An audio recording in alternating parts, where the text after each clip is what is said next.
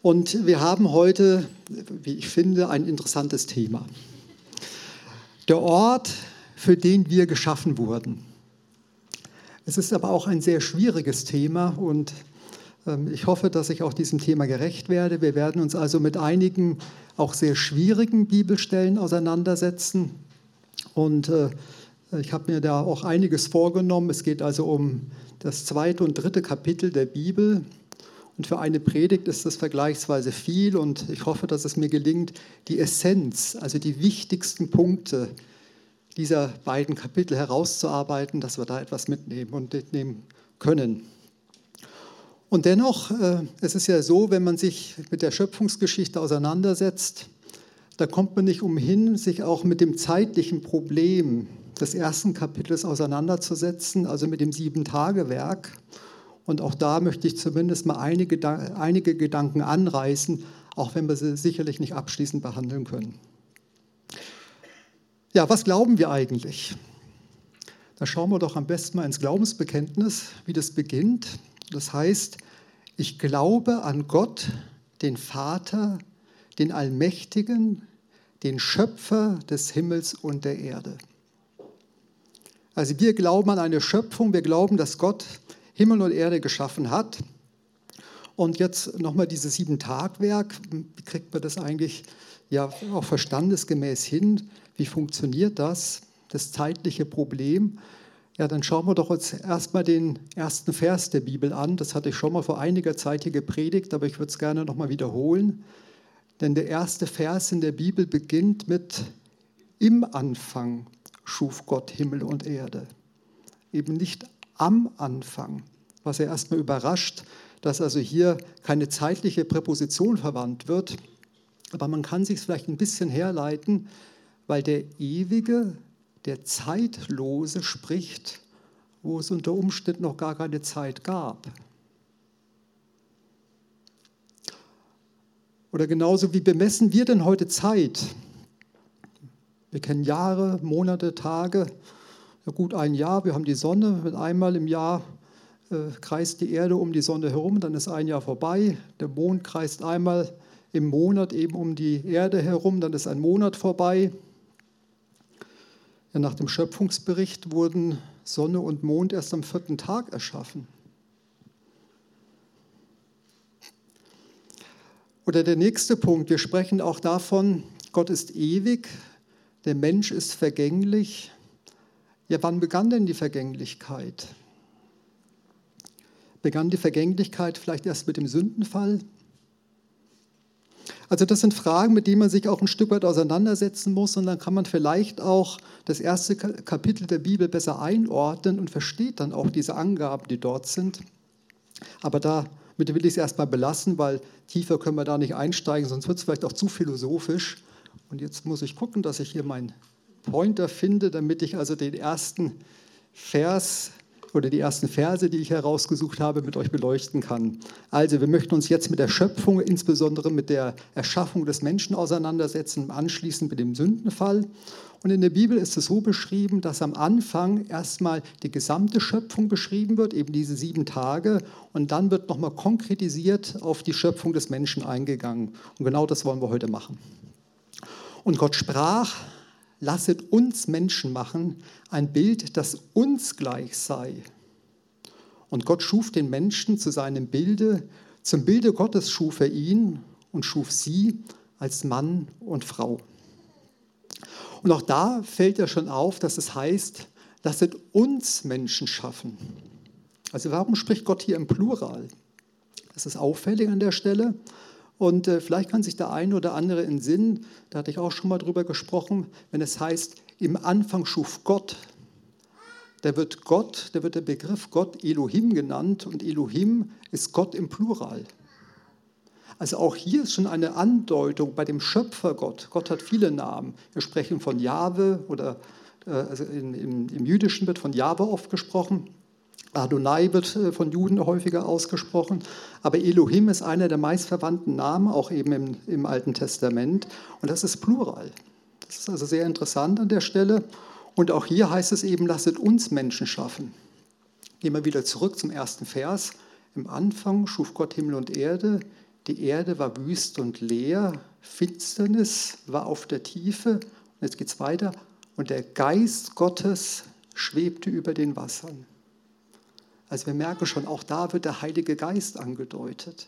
Also wir merken an dieser Stelle, es gibt erste Hinweise auf die Dreieinigkeit Gottes.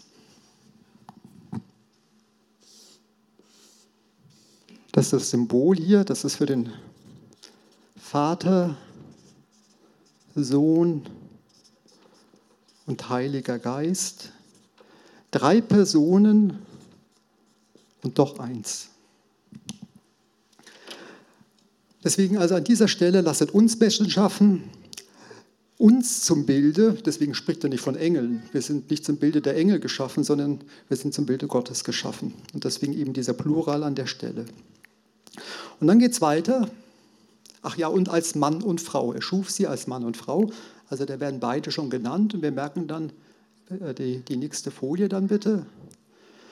Wir sehen dann also in, dem, äh, in 1. Mose 2, Vers 7, als die Konkretisierung stattfindet, die Konkretisierung, wie der Mensch eigentlich geschaffen wurde.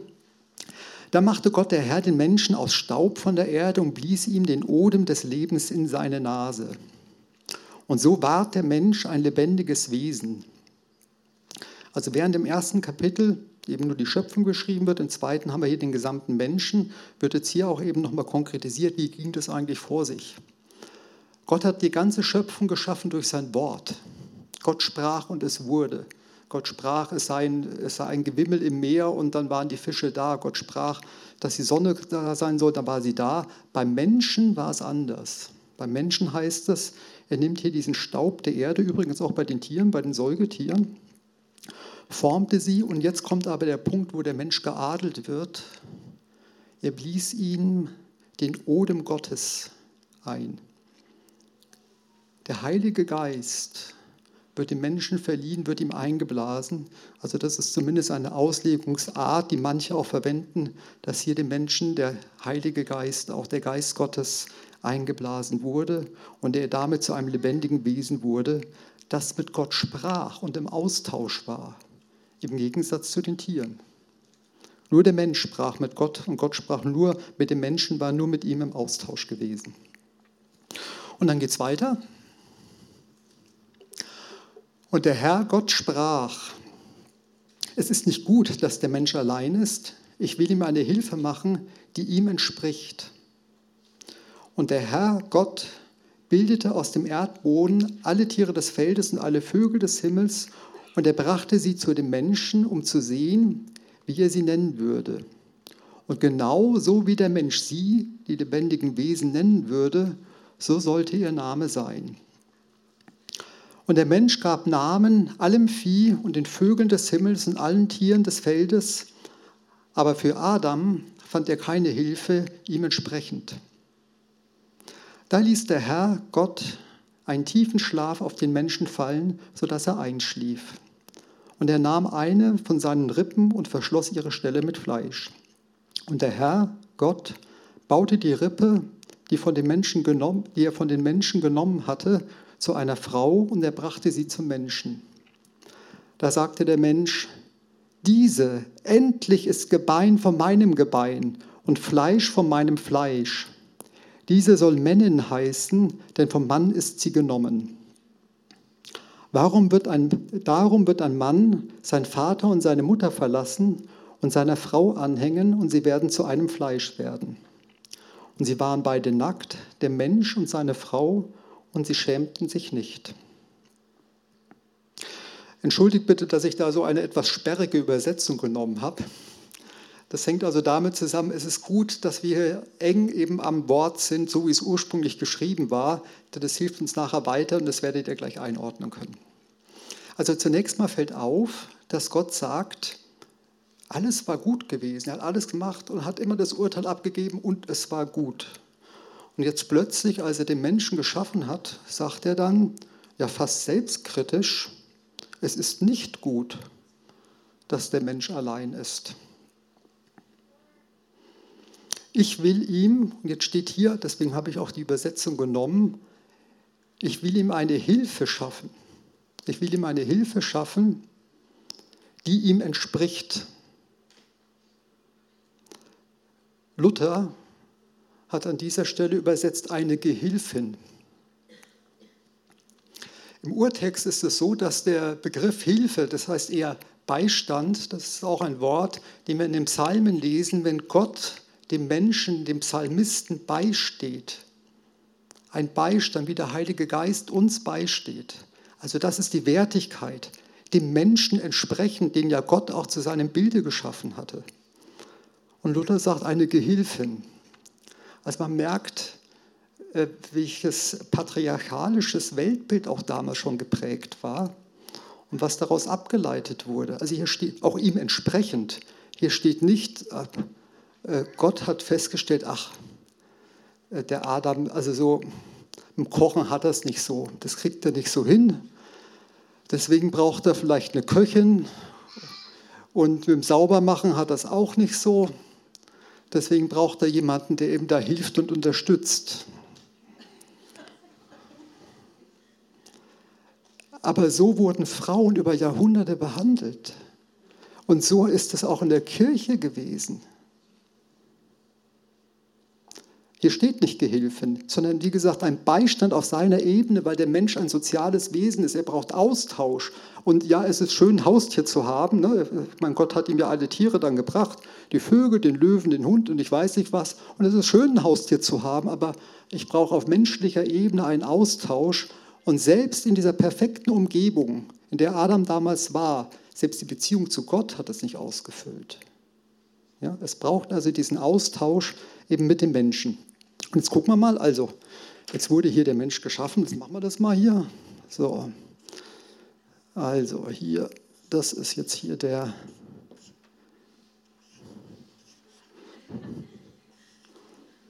Ist doch gut zu erkennen, oder? Also zum Abbild Gottes, ne, das ist ein Dreieck, hier haben wir auch ein Dreieck mal angedeutet, das ist ähnlich also an der Stelle. Das haben wir jetzt hier den Adam und jetzt habe ich noch ein bisschen das weiß ich noch aus der Biologie, auch wenn es bei mir schon lange her ist. Dann machen wir jetzt mal hier ein X rein und ein Y. Der Mensch hat ja hier die, das ist ja das männliche Chromosom. Und dann sagt Gott, naja, das ist noch nicht so richtig, dass er alleine, das kriegt er noch nicht so hin. Er braucht also hier ein Gegenüber, mit dem er sich austauschen kann auf einer Ebene. Jetzt versuche ich das auf einer Ebene zu malen. So, und da stellen wir fest, hier, das ist jetzt die Frau. Nächstes Mal hole ich mir einen Zeichner hier hoch. die, die am lautesten lachen. So. Also, er nimmt hier die Seite raus, dreht er dann um und macht also hier die Frau draus, auch wieder ein Dreieck, auch ein Abbild Gottes, aber eben anders als der Mann. Ne? Sieht anders aus. Und beide auf einer Ebene ergänzen sich, und das ist jetzt das Wichtige, beide gemeinsam sind das Abbild Gottes. Der Mann alleine ist nicht zum Ebenbild des äh, Gottes geschaffen. Er wird, den Mann, er wird, wird Gott nicht vollständig abbilden und die Frau alleine auch nicht. Beide in ihren Wesen ergänzen sich, sie sind unterschiedlich und gemeinsam bilden sie letztendlich das göttliche Ebenbild ab. Ich hoffe, dass es ein bisschen nachvollziehbar ist. Und dann, ja, das ist vielleicht noch das Wichtigste, dafür wurden sie ja geschaffen, damit sie eben hier eine sehr gute Beziehung miteinander haben. Und das heißt also, dieses perfekte, das göttliche Dreieck setzt sich also hier fort. Haben wir also ein perfektes Dreieck, so wie die Schöpfung es eigentlich gedacht hatte. Ja, und ähm, jetzt steht da wieder Rippe, an der Stelle ist wieder die Übersetzung schlecht. Es heißt an und für sich, das ist der Begriff für Seite. Es wurde eine Seite herausgenommen. Das ist der gleiche Begriff, der im Tempel genommen wird. Das ist eine Stütze. Eine Stütze, also wenn ich die rausnehme, bricht der Tempel zusammen. Das heißt also, ähm, Adam war da nicht mehr irgendwie lebensfähig alleine danach, deswegen musste Gott da schon nochmal eingreifen. Und jetzt auch für die Frauen vielleicht noch, die sagen, naja, der Mann wurde ja aus dem Staub der Erde, der wurde Dreck zusammengekehrt und dann hat Gott dann irgendwie was eingeblasen. Naja, ich weiß nicht, die andere Hälfte wurde vielleicht auch mit Dreck ergänzt. Das wissen wir jetzt nicht, das steht da nicht. Also das ist jetzt die reine Spekulation. Und dann haben wir auch festgestellt, dass also der, dass Adam dann ausruft, endlich Sie ist es. Und man wird sie Männin nennen, denn vom Mann ist sie genommen. Luther versucht an dieser Stelle ein Wortspiel zu wiederholen, denn im Hebräischen heißt es Ish für Mann und Isha für Frau, deswegen Mann und Männin, genauso wie Adam ist auch ein Wortspiel, das heißt der von der Erde genommene, Adama, also Adam wird von der Adama genommen. Das sind ganzen Wortspiele, die sich also hier wiederholen und auf die man hier auch wieder stößt. Ja, also so wurde dann die Frau geschaffen und jetzt ist es auch interessant, bis dahin wurde überhaupt nicht von Mann und Frau gesprochen. Es wurde immer nur von Adam, vom Menschen gesprochen. Das bedeutet also, erst als die Frau da ist, wird sich der Mann im Angesicht der Frau seiner Männlichkeit bewusst und auch umgekehrt. Erst im Angesicht des Mannes wird die Frau sich ihrer Weiblichkeit bewusst. Und das kann man auch heute beobachten. Also wenn ihr jetzt eine Gruppe von jungen Männern zusammentut, sind untereinander und dann kommt eine Frau, eine junge Frau im gleichen Alter rein, wird sich das Verhalten verändern? Was meint ihr? Oder umgekehrt. Ihr habt eine Gruppe von jungen Frauen und es kommt ein junger Mann mit dazu. Wird sich da das Verhalten verändern? Also erst im Anblick des anderen Geschlechts wird man sich seines eigenen Geschlechtes auch wieder bewusst. Und das war auch hier so gewesen. Deswegen wird vorher nicht von Mann und Frau gesprochen, immer nur von Adam. Also wird nichts vom Geschlecht gesagt. Und nach der Erschaffung der Frau, dann geht es um Mann und Frau, um Ish und Isha. Ja, die beiden wurden geschaffen und das muss man auch nochmal sagen, dieser Ausruf, endlich, sie ist, also das ist ein begeisterter Ausruf, der da ist. Also da wird jeder Rosamunde Pilcher-Film in den Schatten gestellt, glaubt mir. Die hatten eine perfekte Beziehung. Da war alles transparent. Jeder hat, ist auf den anderen eingegangen, musste nichts verstecken. Es war wirklich absolut perfekt gewesen. Und das ist die Ausgangssituation, die wir uns auch so vor Augen halten sollten. Und ähm, dann kommt eben noch dieser Ausspruch, das ist auch noch, wir sind ja, hier sind viele junge Leute dabei. Muss ich gucken, dass ich das so schnell finde. Das ist Fleisch von meinem Fleisch. Äh, wenn nicht, ich lese es jetzt hier vor. Äh, dann heißt es ja auch, Darum wird ein Mann Vater und Mutter verlassen und seiner Frau anhängen und sie werden zu einem Fleisch werden. Also hier wird schon prophetisch ja was von der Ehe vorausgesagt. Und ähm, es wird also gesagt, dass der Mann sein Vaterhaus verlassen soll. Ich meine, als das geschrieben wurde, dieser Text, es war eine patriarchalische Gesellschaft. Die Frau hat normalerweise ihr Elternhaus verlassen und kam dann in die Sippe des Mannes hinein. Hier wird, gerade herumgedreht. Hier wird nämlich gesagt, so ist es nicht in Ordnung. Der Mann hat sein Elternhaus zu verlassen, aber natürlich auch die Frau. Also beide bilden ja eine neue Familie, bilden eine neue Ehe. Und wenn da der unmittelbare Einfluss des Elternhauses da ist, ist es erstmal belastend und schwierig, zumal ja in der damaligen Zeit der Patriarch, das Familienoberhaupt, ja ein sehr hohes, sehr gewichtiges Wort hatte. Und das ist natürlich eine Belastung für eine Ehe. Und auch so sehr sich die Eltern das vielleicht vornehmen, nicht reinzureden, ob ihnen das so immer gelingt, das ist so die Frage. Ne? Also deswegen, wenn man einen Partner gefunden hat, wenn man einen Mann, eine Frau gefunden hat, der Partner ist es wert, dass man Elternhaus verlässt. Und wenn das nicht wert ist, dann ist es vielleicht auch nicht der richtige Partner. Ich sage gelegentlich meinen Kindern, darum prüfe, wer sich ewig bindet, ob sich das Herz zum Herzen findet. Das geht aber noch weiter. Der Wahn ist kurz, die Reu ist lang. Also deswegen, da sollen wir wirklich uns, ja, wir sollen vorsichtig sein bei der Partnerwahl, uns viele Gedanken machen. Aber wenn man den richtigen Partner gefunden hat, dann kann man vielleicht ein Stück weit von dem Glück erleben, was Gott dem Menschen eigentlich zugedacht hat, als er die beiden schuf. Das wünscht sich Gott für uns. Ja, und dann machen wir weiter. Dann kommen wir zum Sündenfall. Und der Sündenfall, das ist in meinen Augen wirklich die größte Katastrophe in der Menschheitsgeschichte. Es ist nicht der Zweite Weltkrieg, es ist nicht die Pest, es ist auch nicht der Dreißigjährige Krieg, sondern das sind alles an für sich Folgen dieses Sündenfalls, die eben dazu führen, dass so viel Not und Leid auf der Erde ist. Und wie kam es dazu? Und die Schlange war listiger als alle Tiere des Feldes, die der Herr Gott gemacht hatte. Und sie sprach zu der Frau, hat Gott wirklich gesagt, von allen Bäumen des Gartens dürft ihr nicht essen? Da sagte die Frau zur Schlange, von den Früchten der Bäume des Gartens essen wir. Aber von den Früchten des Baumes, der in der Mitte des Gartens steht, hat Gott gesagt, ihr sollt nicht davon essen und sollt sie nicht berühren, damit ihr nicht sterbet. Da sagte die Schlange zur Frau, keineswegs werdet ihr sterben, sondern Gott weiß, dass an dem Tag, da ihr davon esst, eure Augen aufgetan werden und ihr sein werdet wie Gott, erkennend Gutes und Böses.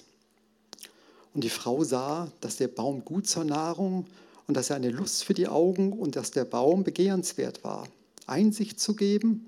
Und sie nahm von seiner Frucht und aß, und sie gab auch ihrem Mann bei ihr, und er aß. Da wurde ihre beide Augen aufgetan und sie erkannten, dass sie nackt waren. Und sie hefteten Feigenblätter zusammen und machten sich Schurze. Also, was ist da passiert? Erstmal wird ja hier Eva angesprochen. Wir gehen jetzt nicht auf die Schlange ein, was das für eine Bedeutung haben könnte. Das ähm, würde jetzt auch den Zeitrahmen sprengen. Aber erstmal wird eben Eva von der Schlange angesprochen und das ist überraschend. Denn für mich deutet sich an dieser Stelle an, dass Eva da alleine unterwegs war. Also wenn ich mit Susanne spazieren gehe und wir treffen jemanden, dann werden wir gewöhnlich gemeinsam angesprochen und beteiligen uns gemeinsam an dem Gespräch. Also hier wird nur die Frau angesprochen und es entsteht da also ein Gespräch und sie setzt sich damit auseinander. Und dann merken wir schon, wenn man also alleine ist, ist das Risiko der Versuchung, das Risiko, dass man in Gedanken, in ein solches Gedankenkarussell der Sünde hineinkommt, sehr viel größer. Ich nenne noch einige Beispiele. Äh, David und Bathseba, die Bibelleser unter uns kennen die Geschichte. David ist ja äh, auf seinem Palastdach und geht dort spazieren.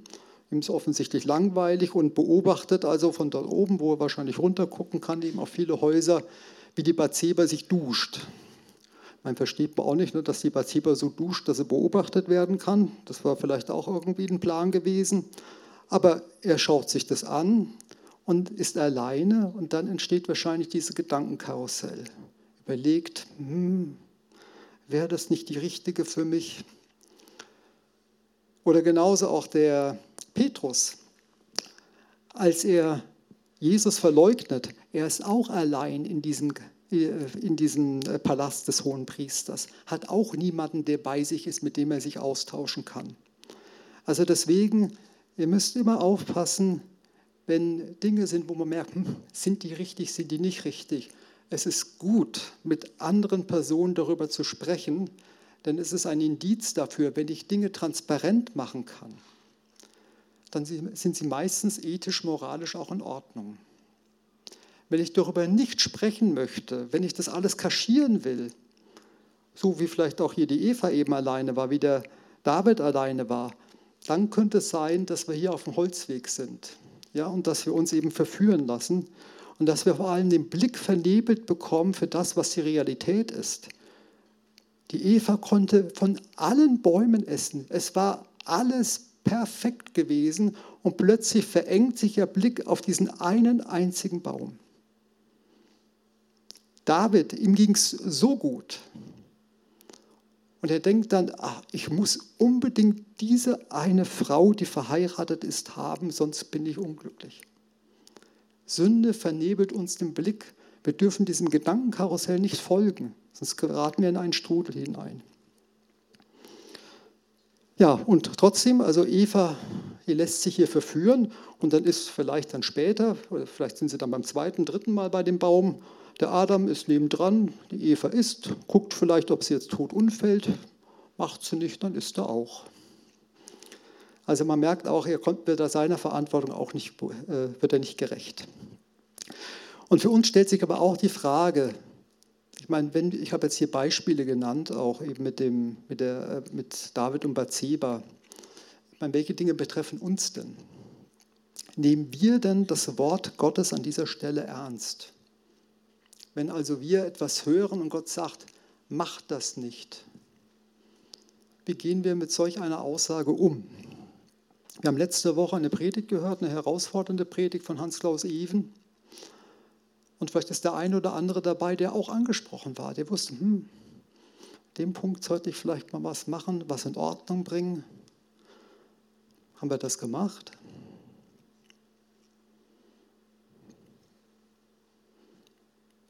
Sind wir diesem Punkt nachgegangen? Also ich musste meine Hausaufgaben auch wieder machen nach dem letzten Sonntag, ja. Aber die Details erspare ich euch jetzt. Ja, weiter geht's.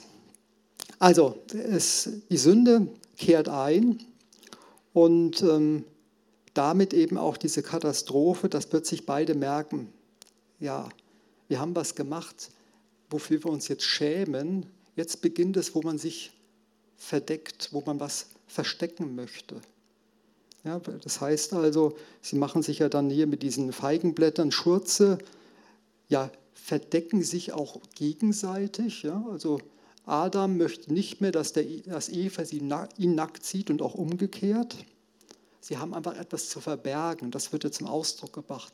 Es muss was versteckt werden. Also untereinander diese Beziehung, die war an dieser Stelle massiv gestört worden, ja vielleicht sogar zerstört worden. Und das Gleiche, als dann Gott eben im Garten wandelt, verstecken sie sich ja wieder. Sie merken, hier ist Schuld, hier ist was nicht in Ordnung und plötzlich müssen sie sich verstecken. Das ist also die Szene hier. Ja, und dann, wie geht es dann weiter? Schauen wir uns den Vers 8 an. Und sie hörten die Stimme des Herrn Gottes, der im Garten wandelte, das hatte ich gerade schon auch erläutert. Wir lesen es trotzdem nochmal. Da versteckten sich der Mensch und seine Frau vor dem Angesicht des Herrn Gottes mitten zwischen den Bäumen des Gartens. Und der Herr Gott rief den Menschen und sprach zu ihm, wo bist du? Da sagte er, ich hörte deine Stimme im Garten und ich fürchtete mich, weil ich nackt bin. Und ich versteckte mich. Und er sprach, wer hat dir erzählt, dass du nackt bist? Hast du etwa von dem Baum gegessen, von dem ich dir geboten habe, du solltest nicht davon essen? Da sagte der Mensch, die Frau, die du mir zur Seite gegeben hast, sie gab mir von dem Baum und ich aß. Und der Herr Gott sprach zur Frau, was hast du getan? Und die Frau sagte, die Schlange hat mich getäuscht, da aß ich. Und der Herr Gott sprach zur Schlange, weil du das getan hast, sollst du verflucht sein unter allem Vieh und unter allen Tieren des Feldes. Auf deinem Bauch sollst du kriechen und Staub sollst du fressen alle Tage deines Lebens. Und ich werde Feindschaft setzen zwischen dir und der Frau, zwischen deinem Nachwuchs und ihrem Nachwuchs. In manchen Übersetzungen heißt es und ihrem Samen. Das ist auch interessant. Er wird dir den Kopf zermalmen und du, du wirst ihm die Ferse zermalmen. Zu der Frau sprach er, ich werde sehr Entschuldigung, das ist zu klein geschrieben, ich sehe es kaum. Ich werde sehr vermehren die Mühsal deiner Schwangerschaft. Mit Schmerzen sollst du Kinder gebären. Nach deinem Mann wird dein Verlangen sein, er aber wird über dich herrschen. Und zu Adam sprach er, weil du auf die Stimme deiner Frau gehört und gegessen hast, von dem Baum, von dem ich dir geboten habe, du sollst davon nicht essen. Den Rest lesen wir dann später noch. Also, wir stellen fest, Gott kommt und ruft Adam. Adam, wo bist du? Gott ruft Adam zur Rechenschaft.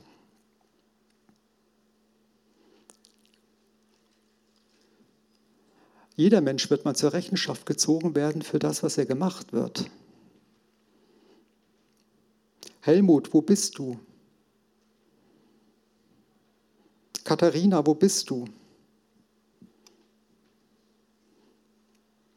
Und jetzt setzt eure Namen ein. Manche Menschen glauben, dass wir nicht vor Gott Rechenschaft ablegen müssen. Im Hebräerbrief heißt es, jeder Mensch muss einmal sterben und kommt danach vor Gottes Gericht. Und Gott ist ein gerechter Richter. Er wird für Recht sorgen. Er wird Recht sprechen. Und das wünschen wir uns doch auch hier auf der Erde. Wir sagen auch, wenn jemand sich falsch verhalten hat, was ein Glück, wenn wir gerechte Richter haben, die für Recht sorgen und Recht sprechen. Nur diesmal trifft eben die Strafe uns. Es sei denn, dass Jesus Christus unsere Strafe getragen hat. Und das ist jetzt bei Adam und Eva. Jetzt sehen wir mal, wie die beiden hier reagieren. Das ist ja unglaublich. Jetzt sagt der Adam, als Gott ihn zur Rechenschaft zieht, also er spricht ihn an, was hast du getan? Da sagt er, die Frau, die du mir gegeben hast, wo er vorher noch sagte, Mensch, endlich sie ist es, wo sie eine perfekte Beziehung hatten, wo sie begeistert waren, zeigt er jetzt mit dem Finger auf die Frau und sagt, sie ist schuld. Also, dass da was zerstört wurde, das könnt ihr euch vorstellen. Die stand hier nebendran. Und das nächste ist, was er sagt, ja, nicht nur die Frau ist schuld, eigentlich bist du schuld. Du hast mir doch diese Frau gegeben. Und erkennen wir da ein Stück weit auch uns selbst?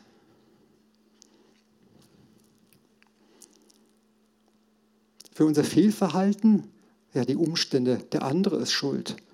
Ja, und eigentlich, warum hat eigentlich Gott nicht eingegriffen? Warum hat er das zugelassen? Also wir merken zutiefst, dass auch das Wesen Adams in uns vorhanden ist. Und wie hätte das anders vielleicht ausgehen können, wenn er gesagt hätte, Mensch, Herr, ich habe hier wirklich versagt. Ich hätte hier an der Stelle Eva eigentlich abhalten müssen. Ich habe es doch auch gewusst, du hast es mir auch gesagt. Und ich habe an der Stelle hier gegen dich verstoßen die Geschichte hätte ganz anders ausgehen können. Und wir haben die Chance, wenn wir gefragt werden, dass bei uns die Geschichte anders ausgeht. Denn diese Chance lässt uns Jesus Christus. Denn die Folge war ja, dass die beiden aus dem Paradies dann ja, herausgeworfen wurden. Sie haben aus der lebensfreundlichen Umgebung plötzlich eine lebensfeindliche Umgebung vorgefunden. Der Acker war verflucht. Und es war jetzt wirklich ein Überlebenskampf geworden, den viele unter uns auch heute noch kämpfen. Sicherlich hat Gott, äh, Gott schenkt seinen Segen und vielen von uns geht es gut, aber trotzdem ist es immer noch ein Kampf und sicherlich kein paradiesischer Zustand. Und die nächste Konsequenz, die wir dann da sehen, das ist also auch schlimm, wie sich das alles so realisiert hat und bewahrheitet hat, was Gott aber vorausgesagt hat. Also die Frau mit Mühsal sollst du, nee, Entschuldigung, mit Mühsal sollst du essen alle Tage deines Lebens. Also es wird anstrengend werden, wie man seinen Lohn auch erwirbt. Und zur Frau sagt er, einen Augenblick, mit Mühsal wird sie ihre wird sie Kinder bekommen, das hat sich bewahrheitet, aber ich möchte auf einen Punkt heraus wo es nämlich um die Beziehung von Mann und Frau geht. Und zwar heißt es da, wo ist die Stelle? Sitzen zwischen Nachwuchs. Einen Augenblick. Vers 15, ihr habt es schon entdeckt. Und ich werde Feindschaft setzen zwischen dir und der Frau, zwischen deinem Nachwuchs und ihrem Nachwuchs. Und er wird den Kopf zermalmen, das ist auf Jesus Christus bezogen. Und jetzt zur Beziehung zwischen Mann und Frau. Na, dass ich jetzt die Stelle nicht finde, es tut mir 16 war es gewesen, ja. Ja. Nach deinem Mann, jawohl, Dankeschön, nach deinem Mann wird dein Verlangen sein, er aber wird über dich herrschen. Das hier ist aus der Balance gekommen, diese Beziehung. Was ist passiert? Was haben wir über Jahrtausende gesehen? Frauen wurden sexuell ausgebeutet bis in unsere heutige Zeit. Wir hatten über Jahrtausende patriarchale Systeme gehabt. Schaut in die säkulare Welt, schaut mal nach China in der Ein-Kind-Politik.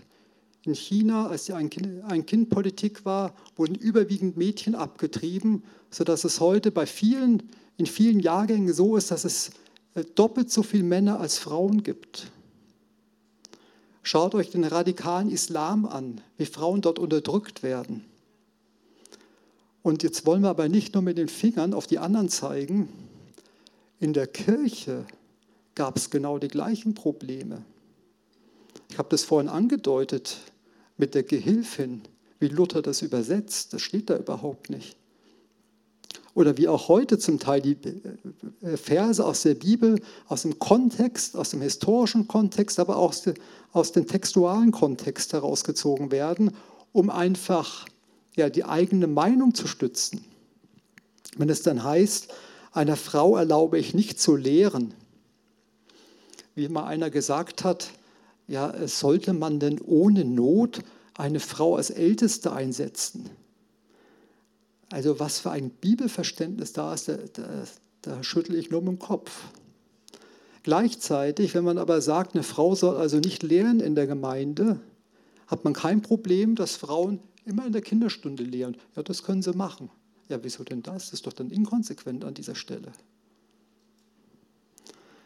Also ich möchte es an dieser Stelle nur andeuten, ein bisschen aufpassen, dass wir selbst eben da nicht genauso unterwegs sind. Nur ein Vers auch, damit er das ein Stück weit nachvollziehen kann. In Römer 16, Vers 7 wird von Junia gesprochen, einer Frau, die Apostelin war. Eine Apostelin und es gibt manche Übersetzungen, da wurde das geändert in einen Mann. Also es gab schon damals auch ähm, Möglichkeiten, Einfluss zu nehmen und das Patriarch patriarchale System auch weiterhin zu stützen. Gut, und da kommen wir jetzt noch zum Schluss. Ich hatte es schon angedeutet, ähm, der Mensch wurde aus dem Paradies verbannt, aber es ist eben nicht das Ende. Ja, da gibt es eben auch schon hier diese Andeutung, da heißt es ja, dass eben der Nachkomme der Frau, der Nachkomme, auf den hier Bezug genommen wird, das ist Jesus Christus. Dieser Nachkomme wird der Schlange den Kopf zermalmen.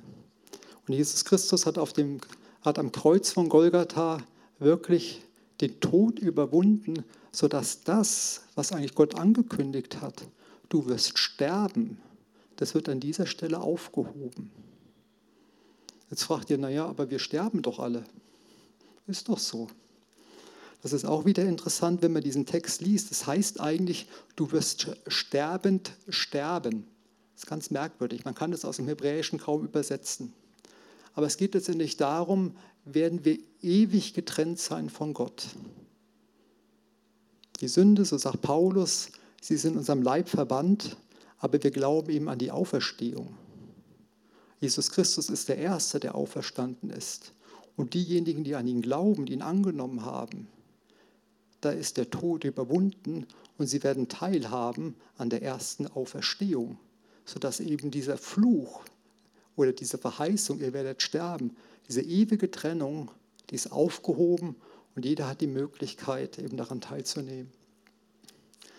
Und dann, um das abschließend zu sagen, wenn ihr dann das letzte Kapitel der Bibel liest, da wird das himmlische Jerusalem beschrieben, an und für sich ja, die Wiederherstellung des paradiesischen Zustandes. Und das Schöne ist dort, wenn man sich das anschaut, dort gibt es auch den Baum des Lebens, wie im Paradies. Der Baum des Lebens ist dort, aber es gibt nicht mehr den Baum für die Erkenntnis von Guten und Bösen. Es wird keinerlei Versuchung dort mehr geben. Es gibt dort nichts Böses mehr. Denn da sind wir heute hier auf der Erde mit konfrontiert. Wir haben heute die Möglichkeit, uns zu entscheiden, ob wir wie Adam, wie Eva von diesem Baum der Erkenntnis essen wollen, autonom sein wollen von Gott, losgelöst von ihm, selbst erkennend, was gut und böse ist, nicht auf sein Urteil abwartend, selbstständig. Oder sagen wir nein, möchten uns an Gott halten, möchten uns an ihn wenden und wir möchten einzig und allein ja ausgerichtet sein, so leben, wie er es möchte. Und so sagt dann auch Jesus, und da wiederholt sich wieder das, was wir ganz am Anfang gesehen haben. Er sagt mir Johannes 20, Vers 22, das habe ich glaube ich nicht dabei. Da trifft er nach der Auferstehung seine Jünger und da heißt es, er blies sie an und spricht, nehmt hin den Heiligen Geist. So wie bei der Schöpfung Gott den Menschen anblies und der Mensch zu einem lebendigen Wesen wurde, so bläst Jesus Christus seine Jünger an, gibt ihnen den Heiligen Geist und sie fangen wieder an zu leben mit der Perspektive für die Ewigkeit, für das Paradies, was uns verheißen ist als Christen. Wir sind geschaffen für das Paradies. Wir sind nicht geschaffen hier für die Erde, wie sie jetzt in diesem gefallenen Zustand ist. Und deswegen leiden wir drunter. Wir sind für das Paradies geschaffen. Und jeder hat die Möglichkeit, sich dafür zu entscheiden. Jetzt hören wir uns doch gemeinsam ein Lied an. Es wird per Video gezeigt. Und in der Zeit hat jeder die Möglichkeit, selbst zu reflektieren und auf das, was er jetzt gehört hat, Antwort zu geben, was ihn angesprochen hat. Und ja, Gott die Antwort zu geben. Das ist wichtig, dass er es hört. Amen.